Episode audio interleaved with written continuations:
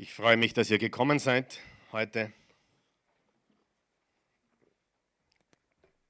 Abend zu diesem Karfreitag. Übrigens sagt man dazu auch stiller Freitag oder hoher Freitag, heiliger Freitag. Und ich glaube, es war Luther, der begonnen hat damit guter Freitag. Und die englische Sprache hat es nach wie vor mit Good Friday. Äh, auch die Holländer sagen Göde Freitag oder irgend so ähnlich. Ich kann nicht holländisch, aber so ähnlich. Aber sagen auch guter Freitag. Warum ist es ein guter Tag? Wie würdest du dich fühlen, wenn du eingesperrt werden solltest oder eine Strafe bezahl zu bezahlen hättest, die du unmöglich bezahlen könntest? Und jemand sagt, hey, ist schon Zeit. Geh heim. Ist das ein guter Tag?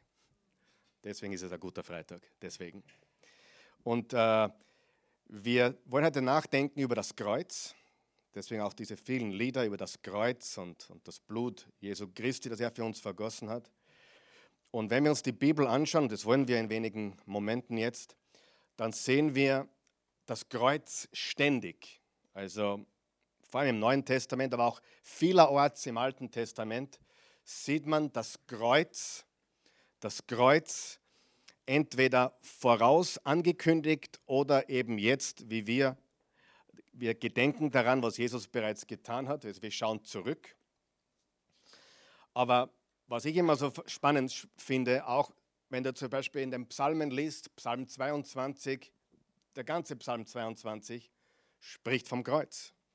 Man sieht also das Kreuz immer und überall, wenn du so möchtest, gehighlightet. Und ich habe darüber nachgedacht, es ist wie ein Diamant.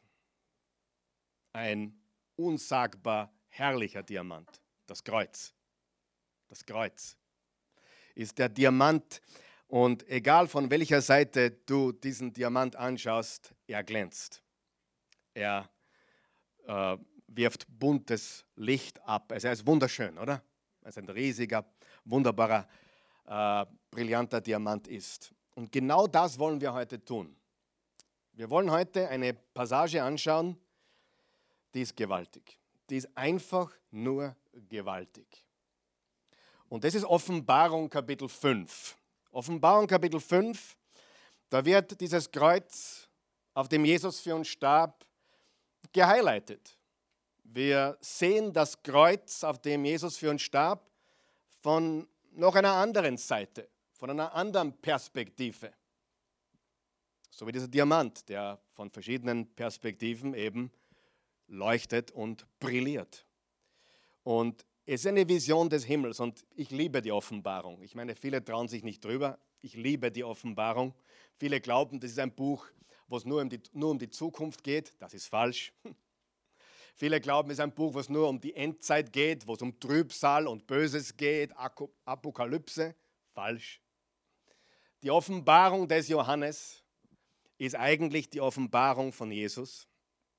Und er zeigt uns Jesus in seiner Herrlichkeit auf jeder Seite. Natürlich wird es Dinge geben, die nicht schön sind, aber es ist für Menschen, die die Gnade Gottes mit Füßen treten. Das ist ganz sicher.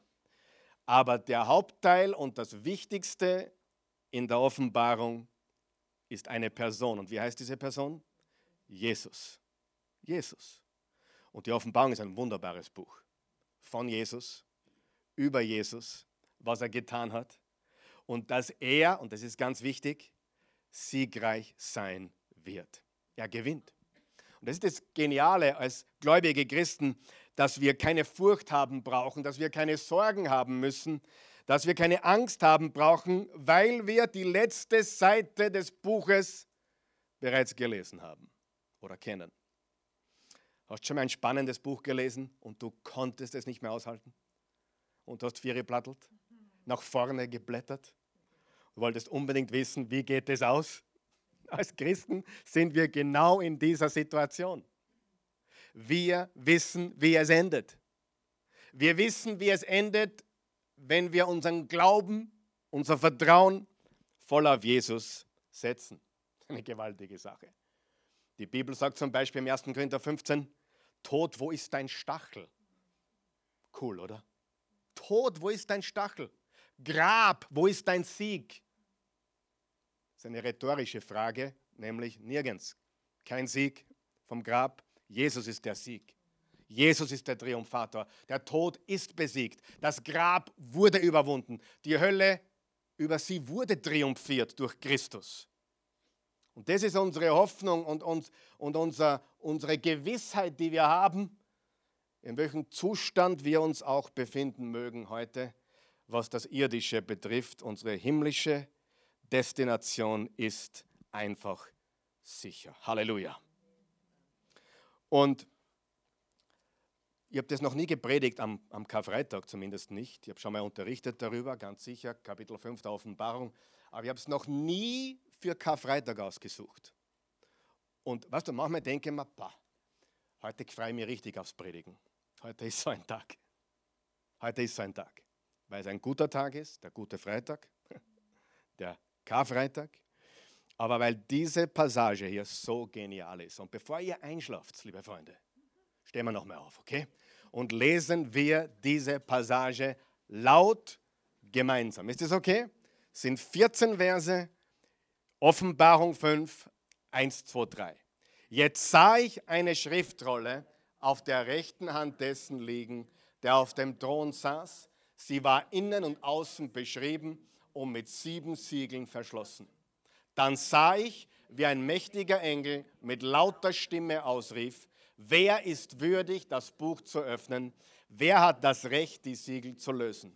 Aber im ganzen Himmel, auf der Erde und selbst unter der Erde war niemand, der das Buch öffnen und hineinblicken konnte. Es war keiner zu finden, der würdig gewesen wäre, das Buch zu öffnen und zu sehen, was darin stand. Deshalb weinte ich sehr. Da sagte einer der Ältesten zu mir, weine nicht sieh doch, einer hat gesiegt. Es ist der Löwe aus dem Stamm Juda, der Spross, der aus dem Wurzelstock Davids herauswuchs. Er wird die sieben Siegel aufbrechen und das Buch öffnen. Da sah ich mitten im Thron in der Mitte der vier mächtigen Wesen und der Ältesten ein Lamm stehen, das wie geschlachtet aussah. Er hatte sieben Hörner und sieben Augen. Die sieben Augen sind die sieben Geister Gottes, die in alle Teile der Erde ausgesandt sind. Das Lamm trat zu dem, der auf dem Thron saß, und nahm das Buch aus seiner rechten Hand. Als das geschah, warfen sich die vier mächtigen Wesen und die 24 Ältesten vor dem Lamm nieder. Jeder von den Ältesten hatte eine Harfe und außerdem goldene Schalen, die mit Weihrauch gefüllt waren. Das sind die Gebete der von Gott geheiligten Menschen. Und sie singen ein neues Lied. Du bist würdig, das Buch zu nehmen und seine sieben, Siegel zu öffnen, denn du wurdest als Opfer geschlachtet und mit deinem vergossenen Blut hast du Menschen erkauft, Menschen aus allen Stämmen und Völkern, aus jeder Sprache und Kultur. Du hast sie freigekauft für unseren Gott und sie zu einem Königsvolk und zu Priestern für ihn gemacht. Sie regieren in Zukunft die Welt. Dann sah und ich hörte ich eine unzählbar große Schar von Engeln. Es waren Tausende und Abertausende. Sie standen im Kreis um den Thron, um die mächtigen Wesen und die Ältesten und riefen in gewaltigem Chor, würdig ist das Lamm, das geopfert worden ist, würdig zu empfangen, die Macht und Reichtum und Weisheit und Stärke und Ehre, Ruhm und Anbetung und jedes Geschöpf, das es gibt, im Himmel und auf der Erde, unter der Erde und im Meer, hörte ich mit einstimmen, dem, der auf dem Thron sitzt und dem Lamm Preis und Ehre, Ruhm und Macht für immer und ewig. Amen, sagten die vier mächtigen Wesen und die Ältesten warfen sich nieder und beteten an. Gewaltig, oder? Eine gewaltige, ihr könnt es Platz nehmen, eine gewaltige Passage im Wort Gottes und es spricht von Jesus, das haben wir doch mitbekommen, oder? Er spricht von Jesus, es spricht vom Kreuz. Und das Interessante ist, es spricht von der Zukunft zurückblickend auf das, was passiert ist. Also es spielt sich in der Ewigkeit ab. Und das musst du verstehen. Wenn du die Offenbarung liest, liest du von der Perspektive der Ewigkeit. Darum klingt es so, als wäre es schon gewesen kommt es noch und ist gerade. Weil in der Ewigkeit ist alles anders. Und das muss man natürlich verstehen. Äh, die Schriftrolle, äh, Bücher in der Form, wie wir sie heute haben, gab es damals nicht. Es waren so Rollen äh, und die wurden auf beiden Seiten beschrieben. Dann steht, dass sich das Ganze vor dem Thron Gottes abspielt, also die, die, der Thron Gottes im Himmel. Sieben Siegeln bedeutet Vollkommenheit. Und dann, wer ist würdig, sagt er. Und dann, es war keiner zu finden, der würdig ist. Dann hat er geweint, weil niemand würdig war. Dann sagt er, weine nicht. Einer hat gesiegt. Und dann ist die Rede von 24 Ältesten. Das symbolisiert die zwölf Apostel des Lammes, also des Neuen Testaments, und die zwölf Patriarchen, die Söhne Jakobs, also die zwölf Stämme Israels im Alten Testament. Und so symbolisieren die 24 Menschen hier äh, alle Völker, alle Menschen, die zu Gott gehören, aus dem Alten Testament und aus dem Neuen Testament. Und die vier Lebewesen, das waren einfach Engel, himmlische Lebewesen. Also wir haben vier Engel, die anbeten und wir haben 24 Menschen, die anbeten. Also das komplette Neue Testament und alle, die dazugehören und das komplette Alte Testament, die da dazu gehören. Aber das nur am Rande. Wichtig ist Folgendes. Drei einfache Dinge, die wir aus dieser Passage vom Kreuz lernen wollen. Drei einfache Dinge. Bist du bereit? Das ist so einfach, das merkst du ohne Aufschreiben. Okay? Aber es steht da vorne, du darfst das natürlich aufschreiben. Ich will niemanden verbieten zu schreiben. Wir wissen, wer schreibt, der bleibt. Aber hier, diese Botschaft ist so einfach, das musst du dir, das wirst du dir merken. Okay? Am Kreuz. Jesus identifizierte das ultimative Problem. Sag einmal das ultimative Problem. Das ultimative Problem. Das ist das Erste, was wir aus dieser Passage lernen. Es gibt ein Problem. Und wie lautet das Problem? Niemand ist würdig. Sagen wir das gemeinsam. Niemand ist würdig. Ist das jedem klar? Deutlich? Das ist Lektion Nummer eins. Niemand ist würdig. Natürlich, du sagst, ich bin doch jetzt würdig. Durch Jesus wurden wir würdig gemacht. Aber das ultimative Problem ist, dass wir unwürdig sind. Übrigens, dass, bevor ich da weiter rede, diese Buchrolle mit den sieben Siegeln äh, ist Gottes ewiger Plan für die Menschen. Sieben ist immer Komplettheit. Das heißt, die Buchrolle mit sieben symbolisiert Gottes ewigen Plan von Anbeginn der Zeit bis in alle Ewigkeit und Gottes ultimativen Triumph. Wer freut sich darüber, dass Gott triumphiert in alle Ewigkeit? Das ist die Botschaft hier. Nur zuerst müssen wir das ultimative Problem erkennen, ja?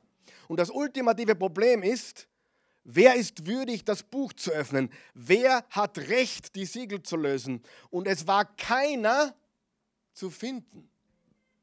Darf ich dir was sagen? Ist auch heute keiner zu finden. Niemand ist zu finden, auch heute noch. Kein einziger Mensch kann vor Gott bestehen. Wer weiß, dass das das ultimative Problem ist? Wer weiß es? Das ist das Problem unserer Zeit. Wir haben auf dieser Welt kein finanzielles Problem. Wir haben kein politisches Problem. Wir haben kein physisches Problem.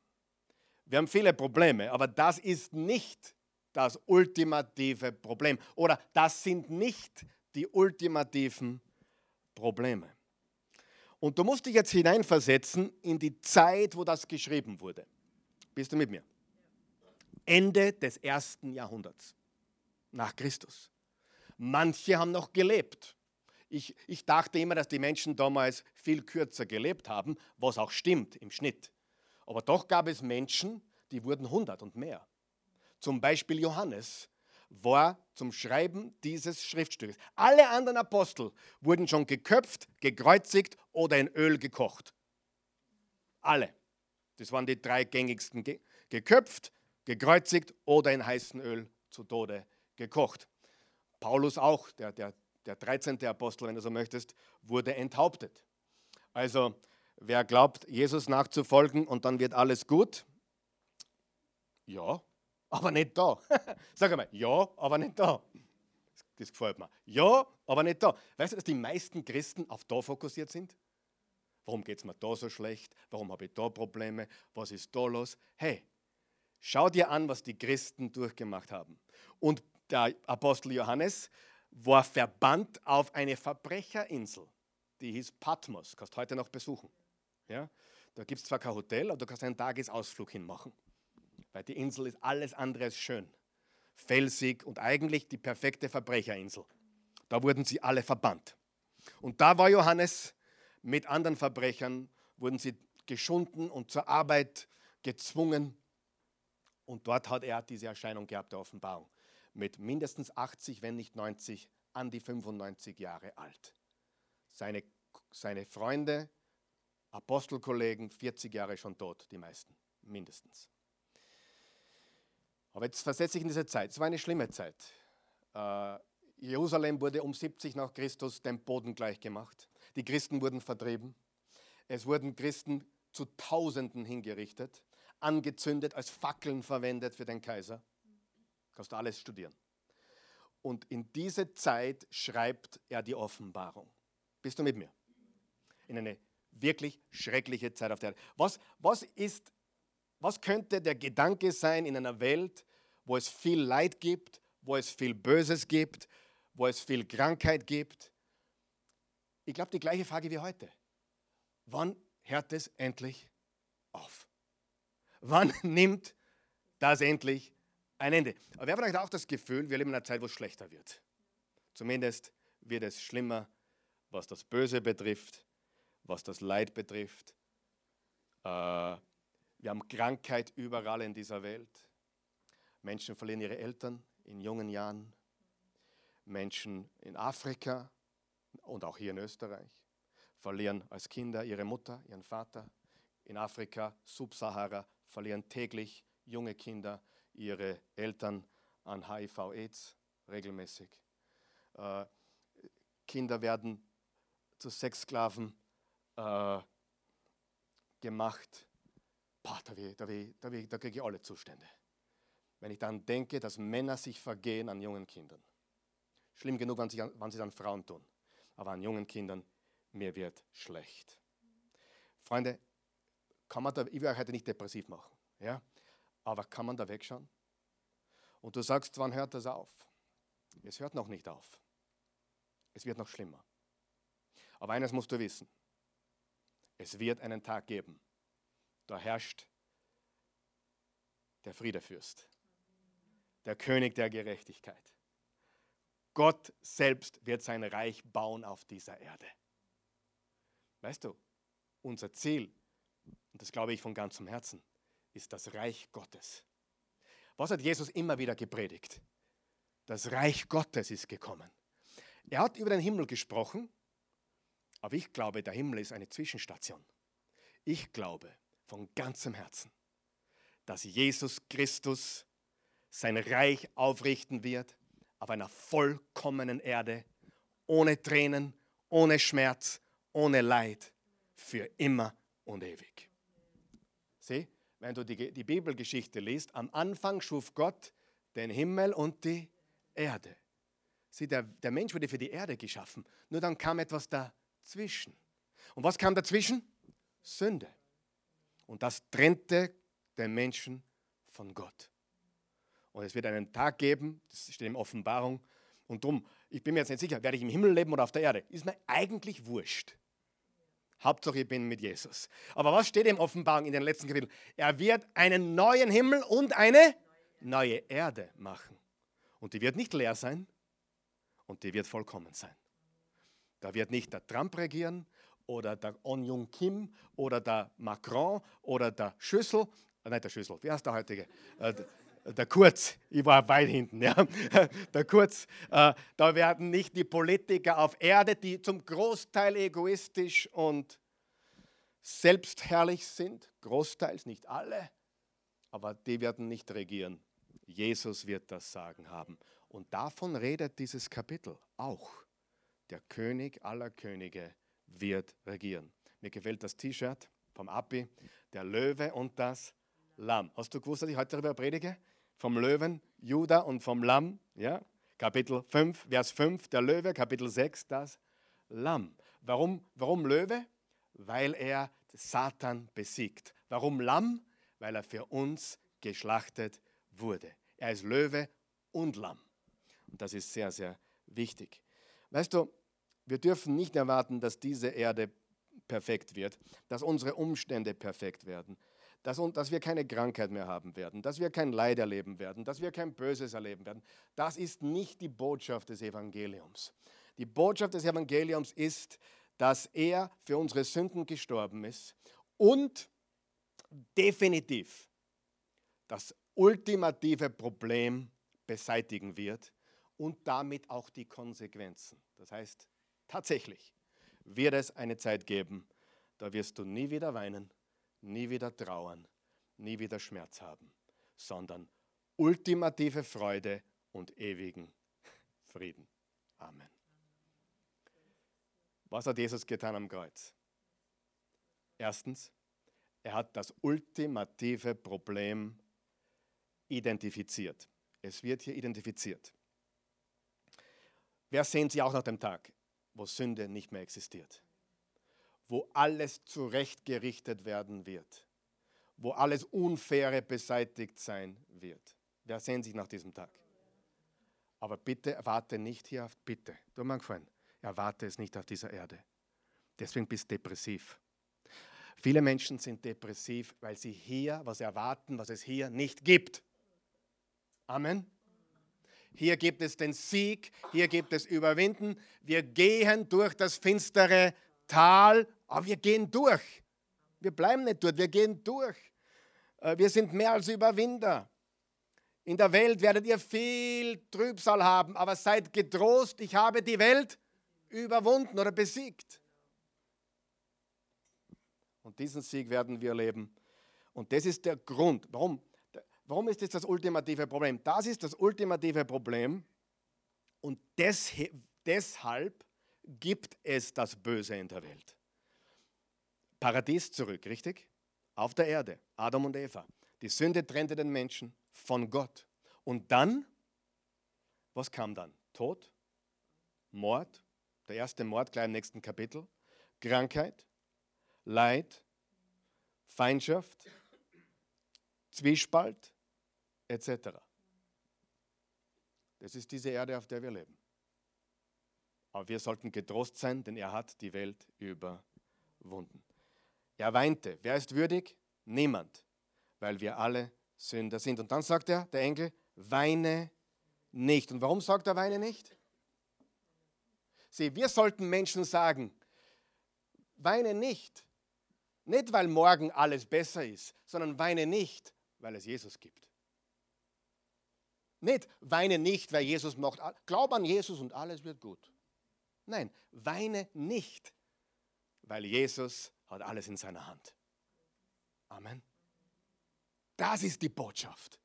Nicht, nimm Jesus an und du wirst gesund und du wirst, du wirst reich und du wirst schön.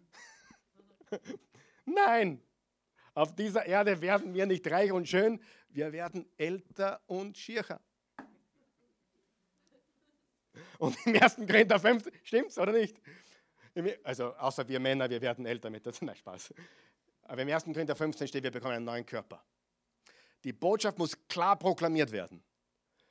Und das ist, er wird herrschen in Ewigkeit. Du wirst ewige Freude haben. Und was sagt Paulus immer wieder? Die, die festhalten die, die weitergehen und sich nicht von den Dingen der Welt vereinnahmen lassen. Also erstens, Jesus identifiziert was? Das ultimative Problem. Und man kann überall versuchen zu justieren und zu verändern, aber letztendlich hat noch kein politischer Versuch unsere Welt irgendwie verbessert. Oder? Kurzfristig vielleicht da und dort, langfristig Warum? Wegen dem ultimativen Problem. Man kann etwas nicht heilen, den Egoismus des Menschen. Man kann, man kann etwas nicht heilen, das ist die sündhaftige Natur des Menschen. Das geht nur durch Jesus. Und deswegen ist es das ultimative Problem. Zweitens, Jesus bezahlte den ultimativen Preis. Ganz leicht zu merken, UP, ultimatives Problem, UP, ultimativer Preis. Finden wir das auch in dieser Stelle? Na klar. Da sah ich mitten im Thron, in der Mitte der vier mächtigen Wesen und der Ältesten, ein Lamm stehen, das wie geschlachtet aussah. Von wem kann das reden? Was, hat, was war das Erste, was Johannes der Täufer sagte, als er Jesus kommen hat sehen, wie Jesu Zeit gekommen war? Also, sieh, Johannes kannte Jesus als Kind, aber er wusste nicht, wer er war. Die wuchsen gemeinsam auf, das waren Cousins. Weil manche, manche sagen, nein, er kannte ihn nicht, weil, weil Johannes sagt selbst, und ich kannte ihn nicht. Stimmt. Er kannte ihn, aber nicht als den Sohn Gottes. Und als er ihn erkannte, hat er gesagt, siehe, Johannes 1, Vers 29, siehe, da kommt Gottes Opferlamm, das hinwegnimmt die Sünde der Welt. Jesus bezahlte den ultimativen Preis. Und das geht zurück zu Exodus Kapitel 12, zum Passalam. Haben wir am Sonntag besprochen, glaube ich, oder? Das Passalam. Da kommt es her. Und das war ganz so, einfach so, am zehnten Tag dieses Monats, Nissan, wurde die Familie beauftragt, ein Lamm, also ein Baby, ein Lamm zu nehmen und es, äh, die haben es nach Hause genommen, ins Haus genommen. Und dann ist das Lamm vier Tage zu Hause, also haben es auf die Seite gegeben äh, und haben es ins Haus gegeben. Jetzt stell dir vor, vier Tage später, ich meine, wenn du einen Hund kriegst und vier Tage später, dann gibt es nicht mehr her, oder? Die Bindung zu diesem Haustier ist extrem. Ist bei der Kotz nicht ganz so, aber, aber wir, wir haben auch Kotzen auch nicht. Na, Spaß. Äh, Hunde? Wer ist für Hunde? Wer ist für Kotzen? Ich bin enttäuscht. Ich bin enttäuscht. Wer ist für weder noch? Okay, gut. Ähm, aber stell dir vor, das, das junge Lamm wurde in die Familie hereingenommen. Und ich glaube, dass das wichtig ist. Das, das habe ich noch nie so gesehen, aber ich sehe es jetzt deutlich vor mir. Ich habe darüber nachgedacht seit Sonntag. Am 10. Tag zur Seite geben, am 14. Tag schlachten. Und jetzt überleg dir, in diesen vier Tagen, wo dieses Babylamm da ist, wird es quasi Teil der Familie. Oder? Wird gefüttert, ist ein Babylamm. Aber das hat eine wichtige Bedeutung. Schau, unser Hund ist wie ein Bruder. Also nicht für mich, aber für die Kinder. Und der Papa fragt, also die Kinder fragen den Papa, was machen wir jetzt mit diesem Lamm? Ja, wir müssen das Lamm, wir müssen das Lamm opfern. Sagt er, warum? An unserer Stelle, an unserer Stadt. Dieses Lamm wurde ausgesucht und von Gott erwählt, um an unserer Stelle zu den Preis zu bezahlen. Und dann, vier Tage später haben sie dann das Blut des Lammes genommen. Du kennst die Geschichte an den Türpfosten bestrichen. Und der, der Todesengel kam und hat das Haus verschont und alle, die im Hause wohnten. Und das war dann die Prakti die, was sie praktiziert haben mit dem Passafest bis heute. Jesus bezahlte den ultimativen Preis. Ist das toll? Seid ihr auch so begeistert wie ich oder nicht? Er identifizierte das ultimative Problem. Und darum brauchst du auch nicht mehr fragen, warum ist diese Welt so böse. Das brauchst du gar nicht fragen. Die Welt ist böse. Wegen dem ultimativen Problem. Warte nicht, dass die Welt besser wird. Wir können sie besser machen durch unser Leben, Licht der Welt zu sein. Aber Finsternis und Licht werden weiter auseinandergehen als je zuvor. Jetzt kommen wir zum dritten Punkt. Also erstens, Jesus identifizierte das ultimative Problem. Zweitens, Jesus bezahlte, bezahlte was? Den ultimativen Preis. Und drittens, wir lesen es dann gleich, Jesus aufgrund, aufgrund, dass er den ultimativen Preis bezahlt hat, und da habe ich ein bisschen, bisschen spielen müssen, damit es auch ein P ist, okay? Er hat den ultimativen Lobpreis verdient. Er verdient den ultimativen Preis, Lobpreis. Wie sagt man noch dazu? Anbetung. Ganz langsam noch. Haben wir die drei Dinge. Er identifizierte das ultimative Problem. Er bezahlte den ultimativen Preis. Und deshalb verdient Jesus den ultimativen Lobpreis. Wow, schau, was da steht im Vers 9. Und sie singen ein neues Lied.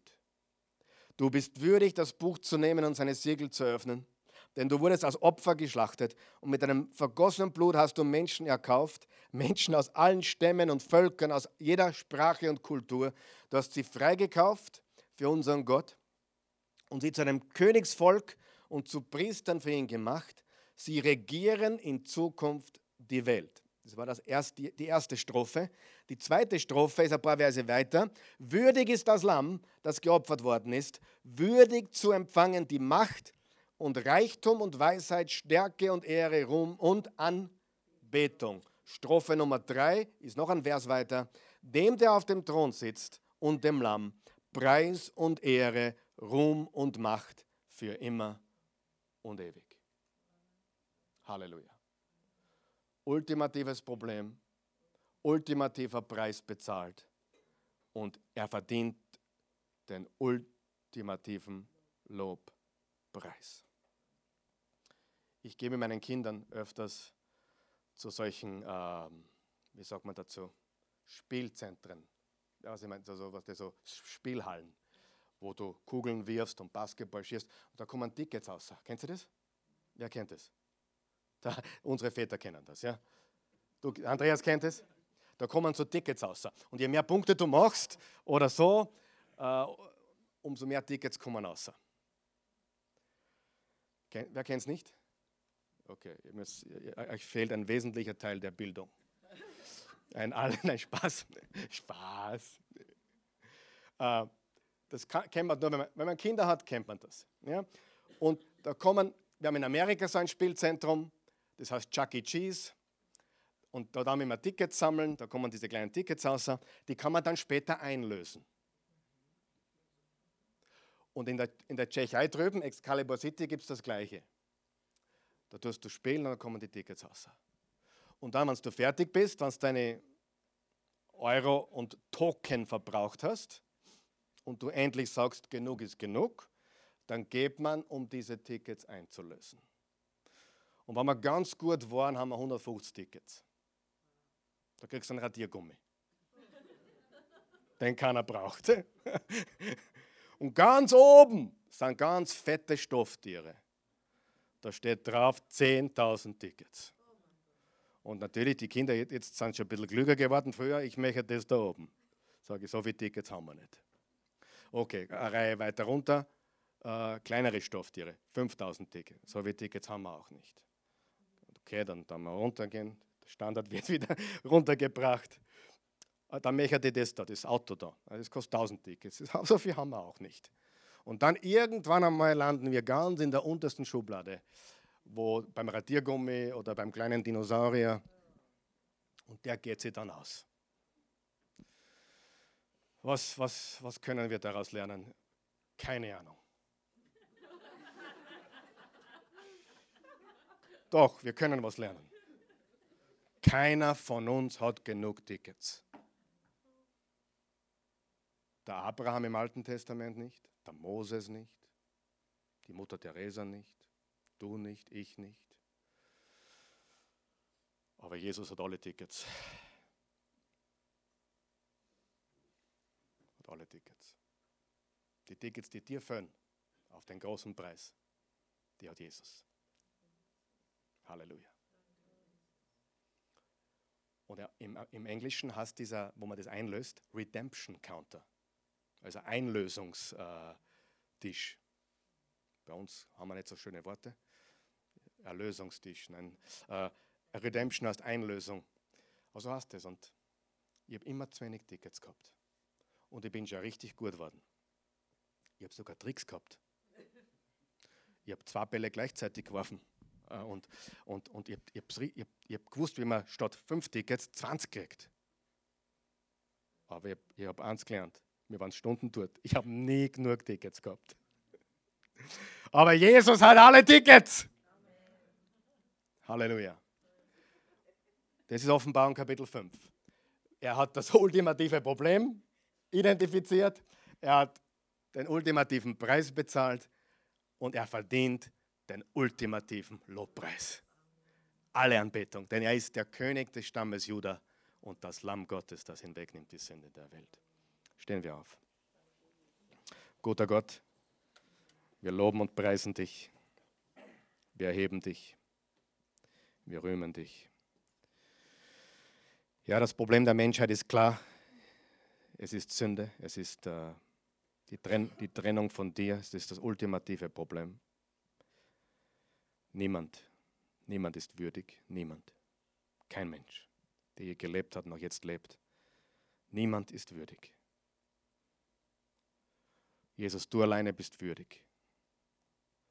Danke, dass du das Problem deutlich angesprochen hast. Und deswegen müssen es wir auch ansprechen. Wir müssen darüber reden. Wir müssen über das Sündenproblem reden, damit wir das Erlöser, die, die Erlösung verstehen können überhaupt. Jemand, der Sünde nicht versteht, kann Erlösung nicht begreifen. Und wir danken dir dafür, dass du am Kreuz zu diesem Lamm wurdest, das für uns geopfert wurde. Freiwillig hast du dich hingegeben.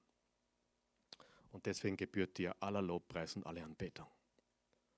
Und bevor wir jetzt die, den Becher und das Brot einnehmen, wollen wir ganz einfach preisen, Gott. Wir wollen dich loben und preisen. Ohne Musik, einfach in unseren Worten. Danke.